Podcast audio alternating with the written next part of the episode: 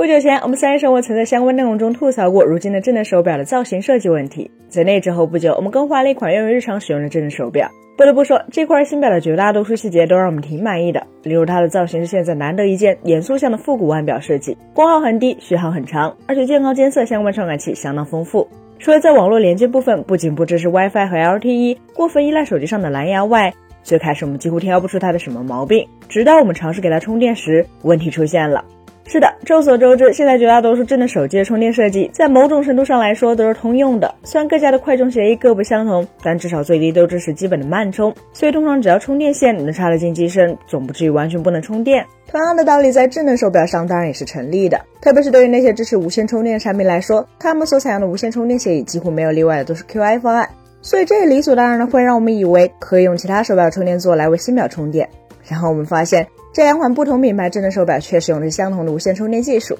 所以当我们将新手表强行按在另外一块表的充电器上后，它的确可以进入充电状态。那么为什么我们要用“按”这个字儿呢？其实原因很简单，因为这两个品牌的智能手表虽然它们有着近似的表体尺寸，并使用了相同的充电协议，但这两家厂商却不知是有意还是无意的，将各自无线充电器内部用于辅助固定手表的磁铁做成了完全相反的机型。所以这也就意味着，这两款不同品牌的智能手表就注定了不能通用充电器，甚至没有办法正常的将手表放在上面，因为它们会直接被另外一个品牌充电器给弹开。这还没完，当我们尝试使用不同品牌那些内部不带有固定磁铁的无线充电板，或者手机无线反充功能对这几个不同品牌的智能手表充电时，发现了一些更加诡异的现象，那就是只要混用充电宝给非本品牌的智能手表充电，几乎都会出现兼容性问题。有时是手表会报告称自己没有放好，没有对齐充电器的线圈位置，但更多的时候则是干脆毫无反应。请注意，正如前文中所提到的那样，我们确信这些智能手表拥有相同的，而且并非他们各自品牌专属的 Qi 无线充电标准。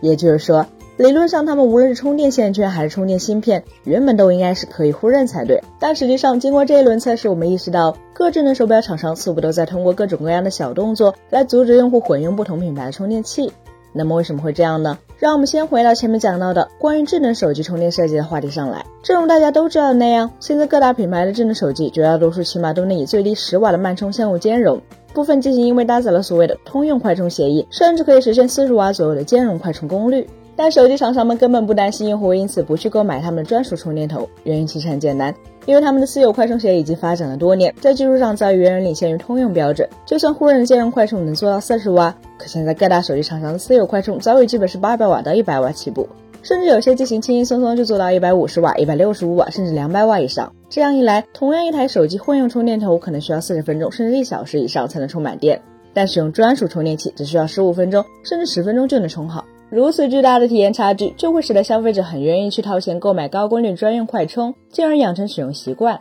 然而，智能手表就不是这样。由于智能手表的电池容量通常只有两百到三百多毫安时，所以既无必要，也不能使用太高功率的快充。因此，对于相关厂商来说，要想将充电线利益更好的攥在自己手里，最简单的办法当然是使用私有的触点设计。但对于高端到一定程度的智能手表来说，还在使用触点式充电又有点说不过去。再加上无线充电协议本就是行业统一的那么几个。所以这也必然造成了不同品牌的产品只能被迫采用统一的充电协议。在这个基础上，当厂商依然出于私心，想要将消费者充电器选择限制在自家时，这种在充电器里夹带私货，或者是在充电位置识别的算法上动手脚的现象，也就见怪不怪了。本期节目就到这里了，更多精彩大家可以关注我们三一生活的官网和全民大同盟账号查询更多信息。咱们下期再见，拜拜。